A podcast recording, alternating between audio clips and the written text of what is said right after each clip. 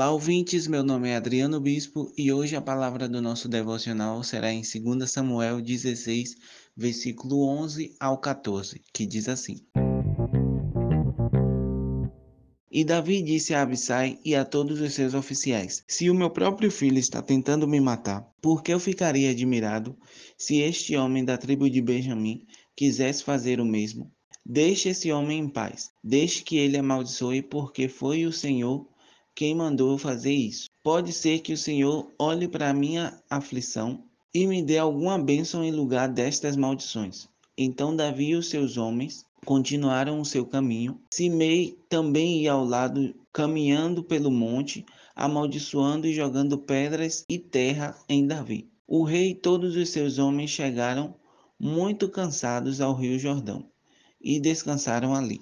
Bem, no versículo 5 vemos que Davi encontrou Simei, que era parente de Saul, e Simei começou a amaldiçoar Davi, alegando que ele tinha tomado o reino de Saul e que Deus estava castigando ele porque ele matou alguns parentes de Saul. Começou a chamar Davi de assassino, de criminoso, e dizendo que Deus estava castigando Davi por conta dessas coisas que Davi fez. Trazendo para a nossa atualidade, para as nossas vidas, vemos que Davi nessa situação foi um homem equilibrado, que não se deixou abater pelas situações e não usou a força dele, porque ele tinha oficiais ali ao redor para mandar matar aquela pessoa que estava afrontando ele. Mas ele disse que não, que se o filho dele, que era o filho dele, estava tentando matar ele, quem era ele para dizer o que aquele homem deveria fazer? Para não permitir que aquele homem importunasse ele. Porque às vezes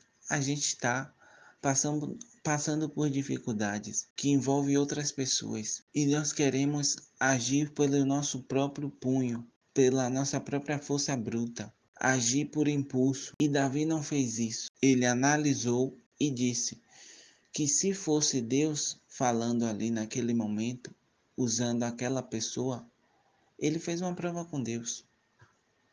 Davi fez uma prova com Deus, que se fosse de Deus aquela mensagem para ele, Deus iria ver a aflição dele, ia transformar aquelas maldições em bênção.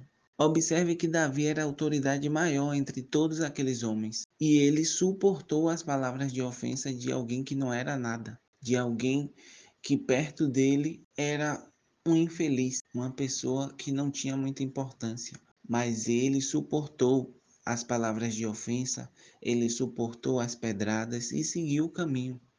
Assim devemos ser nós na nossa caminhada com Cristo. Muitas pessoas se levantam para nos ofender, para lançar palavras de maldição, para tentar tirar a gente do caminho. E às vezes a gente tem que ser como Davi, ainda que sejamos superior àquela pessoa.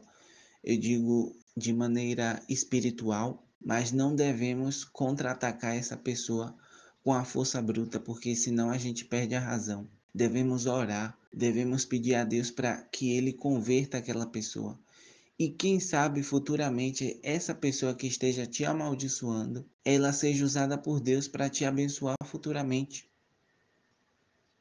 O fato de Deus transformar sua maldição em bênção, a pessoa que está te amaldiçoando, em seu abençoador, não quer dizer que Deus seja vingativo. Não é no sentido de vingança, é no sentido de que quando colocamos os nossos problemas, as nossas aflições nas mãos de Deus, as trevas viram luz, as maldições viram bênçãos. Tudo se transforma, tudo coopera a nosso favor. Meus amigos, quando estamos debaixo da proteção do Senhor, na presença dele, nenhum mal pode nos tocar nenhuma maldição pode permanecer em nossas vidas.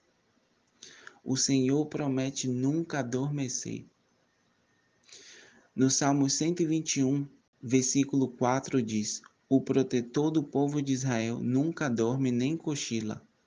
No versículo 5: O Senhor guardará você. Ele está sempre ao seu lado para protegê-lo. Eu sei que é complicado quando a situação envolve parentes, amigos, que o inimigo usa pessoas que você ama para te ofender, para te humilhar, para tentar te tirar da presença. Mas quando estamos debaixo da proteção de Deus, nada pode acontecer conosco, nada pode nos abalar. E ainda temos força para orar por aquela pessoa, para que Deus converta, para que Deus mude o quadro da vida dessa pessoa. Então, que a cada dia nós venhamos aprender e ser como Davi foi nessa situação: equilibrado, uma pessoa paciente, uma pessoa sábia, que fale que a pessoa que está sendo canal de Satanás para te amaldiçoar, que ela um dia será o canal do Senhor para te abençoar. E que em nome de Jesus essa pessoa vai ser liberta, vai ser transformada e que vai te abençoar e que vai orar pela sua vida. Que a cada dia eu e você venha a ser perseverante e que por mais pedras que joguem no nosso caminho, nós continuemos neste foco, olhando para Jesus e seguindo o nosso caminho. Eu quero orar por você. Senhor, meu Deus e meu Pai, entro na tua presença para te pedir por este ouvinte, meu Pai. Este ouvinte, meu Senhor, que tem sofrido ouvindo palavras que machucam, que jogam pedras nele, pedras espirituais, meu Senhor. Que a alma dele tem sido machucada, meu Senhor. Mas que ele permaneça na tua presença, meu Pai. Que ele permaneça firme, meu Senhor, e perseverante, meu Pai, seguindo no teu caminho, olhando para ti, meu Senhor. Meu Deus, por mais difícil que seja, meu Pai, que ele permaneça segurando na tua mão, meu Senhor. Meu Deus, em nome de Jesus, repreende todo o mal, meu Senhor. Todas as pessoas que se levantam para tirar ele da presença, ela da presença, meu Senhor. Que essa pessoa venha se converter, meu Pai. E que eles dois venham andar juntos, meu Pai. Na fé, na caminhada contigo, meu Senhor. Em nome de Jesus, meu Pai, trabalha na nossa resistência, meu Pai, para que nós venhamos resistir a todo mal, a toda tentação, meu Senhor. Em nome de Jesus. Amém.